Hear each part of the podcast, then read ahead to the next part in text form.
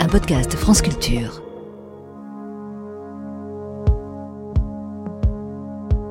Lorsque Dieu a déclaré saint le septième jour, vous l'avez écouté. Même si aujourd'hui on tend à ne plus faire de différence entre les jours de la semaine, ce qui est bien dans la logique progressiste, que jamais la production ne s'arrête. Pas de Shabbat, pas de dimanche pour les machines. Et les hommes suivent au rythme infernal du cirque consumériste. Et ça se dit libre. Tract, le podcast. Les intellectuels prennent la parole. Écoutez leur tribune pour participer au débat public et vous orienter dans la vie des idées. Je suis Jean Rouault, auteur de Shabbat Mater, trois propositions pour repousser le jour du désastre dans la collection Tract de Gallimard. Les trois propositions tournent autour du repos, repos pour la terre, repos pour les animaux et repos pour les hommes. Et euh, évidemment que ça croise les interrogations actuelles autour du, du, réchauffement et de notre survie sur Terre. Mon intérêt pour l'écologie remonte en fait à, à loin, ce n'est pas une adhésion récente.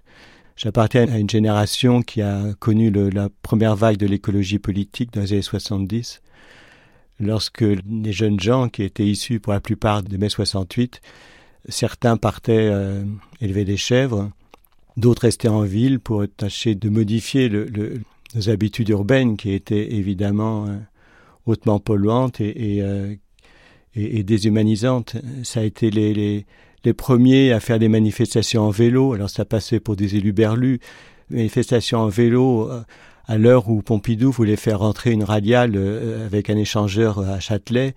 Avaient une affiche euh, pour les municipales de Paris en 77 où on voyait des arbres pousser sur les toits, des éoliennes, des gens à vélo. C'est-à-dire on y est tout ce qui passait pour parfaitement farfelu il y a près de 50 ans, eh bien, euh, on y serait venu plus tôt, peut-être qu'on n'en serait pas tout à fait là. Donc c'est une première réaction forte comme ça à, au, au, modèle consumériste venu des États-Unis qu'on nous imposait. Il se trouve que moi j'ai embarqué là-dedans et il m'est venu euh, après, bien sûr, que ça avait été une manière de renouer avec mon enfance rurale. Je viens de ce que la Loire inférieure, c'est la Loire Atlantique aujourd'hui, dans une région euh, fortement rurale et euh, qu'on n'avait qu'une envie, c'était de quitter puisqu'elle était liée à l'arriération mentale et, euh, et, on était considérés comme des ploucs. Donc il n'était pas question de composer avec ça. Et ce retour à la terre comme ça, ces regards nouveaux qu'on nous faisait poser sur, sur la nature, sur le vivant, sur le monde du vivant, ça m'a permis de renouer avec, euh, avec cette enfance-là et c'est sans doute à ce mouvement-là que je dois euh, d'avoir euh, écrit euh, mes premiers livres, Les Chants d'honneur, et notamment des hommes illustres.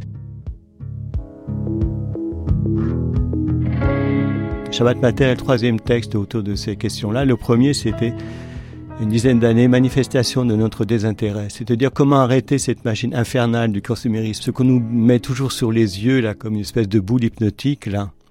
Et en fait, la réponse, c'est euh, dans le, le trésor d'Oracam le Rouge. Un doc qui écrit sur un mur un tournesol qui n'entend rien et qui veut caser son requin sous-marin. Votre appareil ne nous intéresse pas. Et donc, le seul pouvoir qu'on a face à ce rouleau compresseur comme ça du, du consumérisme et des grands groupes, c'est de, de, dire, ben voilà, ça ne m'intéresse pas, votre truc. Et le deuxième texte qui est paru au moment du Covid, c'était l'avenir des simples. Et le titre dit bien aussi que ce n'est pas en compliquant qu'on va arriver à s'en sortir.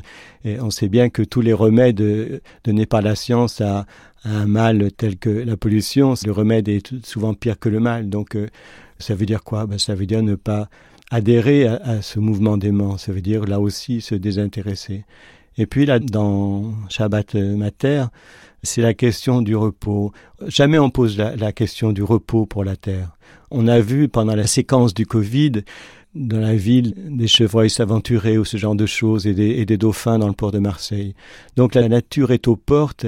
Si on la laisse un peu se reposer, alors euh, on aura peut-être euh, des chances de, de la perpétuer.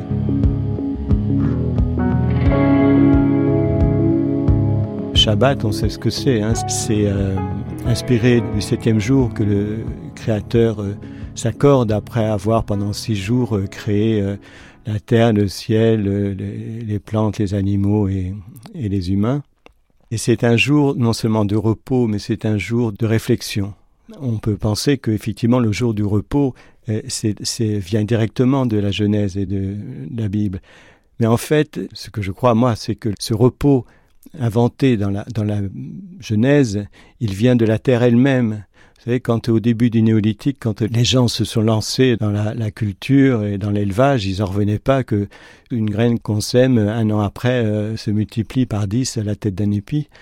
Et euh, il se trouve que la première année, c'est formidable, la deuxième, ça l'est moins, puis la troisième, ça donne plus rien. Et donc la terre, là, a demandé grâce. Laissez-moi respirer. Ça s'est appelé la jachère. Et donc la première chose dans le premier texte, c'est donc le repos pour la terre. Donnons-lui un mois, deux mois tous les ans pour se reposer. S'il y a un Covid où on ne serait pas confiné dans nos appartements, mais un Covid où on, éviterait de prendre, la voiture et on pourrait euh, euh, du coup installer des tables dans la rue pour festoyer. Et euh, le deuxième, c'est les animaux, repos pour les animaux. Les animaux, le, bétail, euh, c'est une des grandes sources de, pollution et, d'atmosphère et, de, la terre et des eaux. Il se trouve que pour faire un kilo de viande, il faut 16 kg de céréales et 10 000 ou 15 000 litres d'eau. C'est complètement aberrant. On sait bien pourquoi on fait les méga-bassines. C'est bien d'être contre les méga-bassines. Mais il faut savoir qu'on fait les méga-bassines pour cultiver le maïs, le maïs qui va produire de l'ensilage, l'ensilage qui va être donné aux animaux, etc. Il y a 70 milliards de têtes de bétail qui sont là uniquement pour, euh, pour notre consommation. Arrêtons de manger de la viande, de boire du lait, des produits laitiers.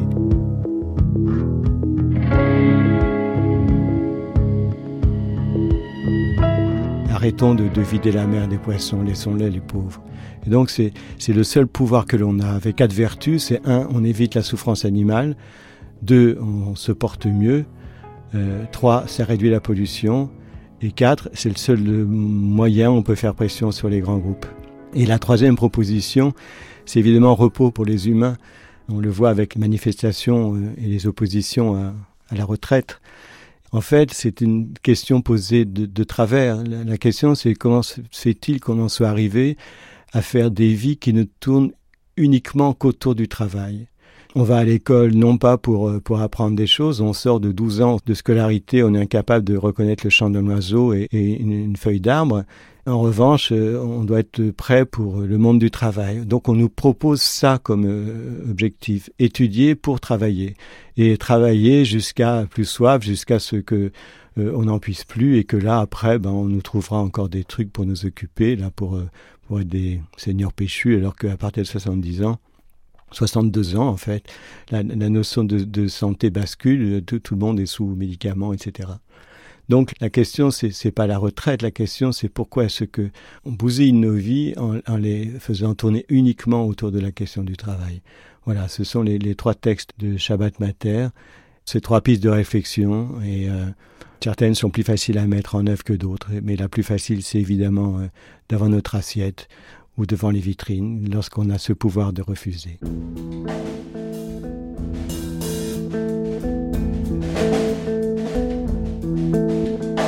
Tract, le podcast. France Culture, en partenariat avec Gallimard. Pauline Petit, Éric Lancien.